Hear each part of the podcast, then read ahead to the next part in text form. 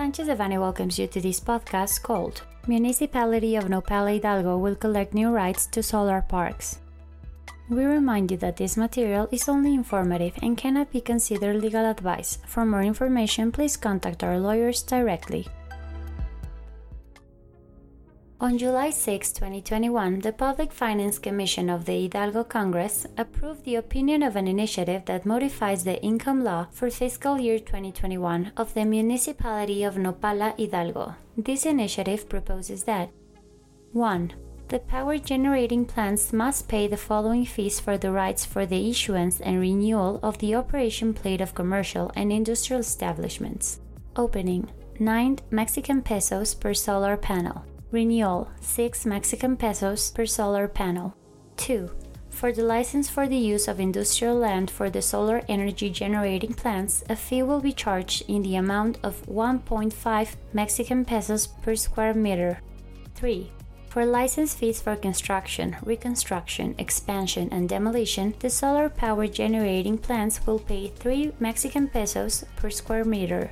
These types of disproportionate contributions have been implemented in several municipalities of Mexico, not only for solar parks, but also for wind generation plants, as in the municipalities of General Cepeda, Coahuila, 2018, Corregidora in Querétaro, 2020, Ojuelos in Jalisco, 2019, Zimapán in Hidalgo, 2021, Zapata in Hidalgo, 2021, among others.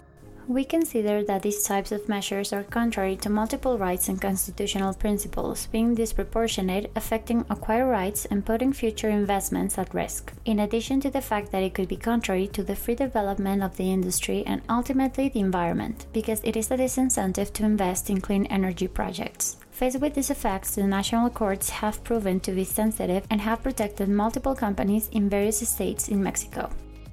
Faced with this eventual and drastic increase in rights for operating, land use, and construction licenses, we are at your service in case you wish to challenge the law. In addition, if required, we can extend a legal opinion with the impact of this regulation and the possible arguments and legal basis of the eventual challenge.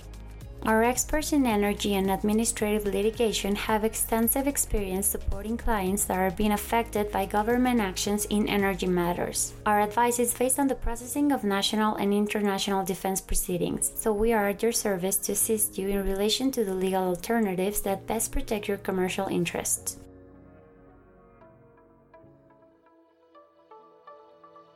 This content was prepared by Guillermo Villaseñor Tadeo, Alfonso López Lajud, José Antonio Postigo Uribe, Gerardo Prado Hernández, Mauricio León Alvarado, Tania Elizabeth Trejo Galvez, Violudania Altamirano Magaña, José Antonio Telles Martínez, and Paulina Doen Castillo, members of the Energy Industry Group. For any questions or comments on this material, please contact us directly or visit our website, sanchezdevani.com.